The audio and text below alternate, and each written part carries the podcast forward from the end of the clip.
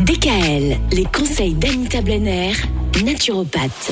Anita, on parle du gluten cette semaine. On a commencé à en parler euh, depuis mardi. Vous retrouvez l'ensemble des chroniques d'Anita à réécouter évidemment sur le site de la radio.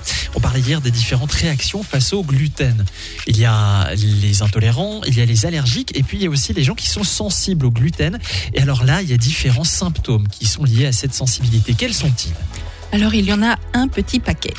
Tout d'abord, on peut euh, avoir le cerveau un peu embrouillé. C'est-à-dire quand on a des dépressions, de l'anxiété, des crises de panique, ça peut venir du gluten. Ah. Oui, c'est pourtant une piste qu'on Enfin, qu'on va pas forcément, Ah non, auquel on, pas du auquel tout. on Voilà. pense pas forcément. oui. Après, il y a la prise de poids, c'est-à-dire que le métabolisme est complètement ralenti et là, on va surstocker. Il y a le système immunitaire qui est déficient. On peut avoir des problèmes dentaires, des aphtes chroniques.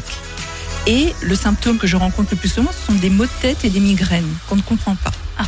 Des problèmes cutanés, l'eczéma, l'urticaire, le psoriasis, les douleurs articulaires, musculaires et tendineuses, la fragilité osseuse avec le risque accru d'ostéoporose, quand on a une fatigue anormale et chronique, et surtout au niveau digestif, quand on a des diarrhées chroniques, ou alors des constipations, ou alternance des deux.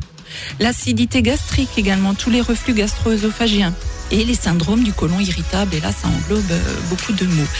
En fait, la méthode pour savoir si vous êtes intolérant ou sensible est d'arrêter le gluten pendant 10 jours. 15 jours, c'est encore mieux, je dirais. Mais 10 jours, c'est déjà bien. Et là, vous observez si vos symptômes ont disparu. Alors attention, quand je parle d'arrêter le gluten, c'est vraiment à 100%. Plus une miette de pain, ni de biscuit, pas même une bouchée, car que vous en preniez un peu ou beaucoup, euh, l'impact euh, au niveau de vos symptômes restera le même. Donc zéro gluten pendant 10 jours.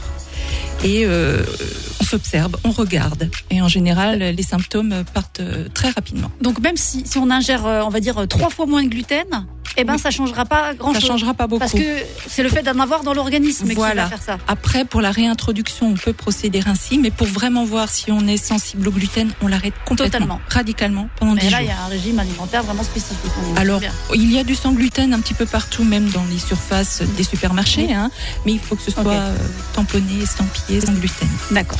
Demain, notre dernière chronique sur le gluten, on va parler du gluten et des sportifs.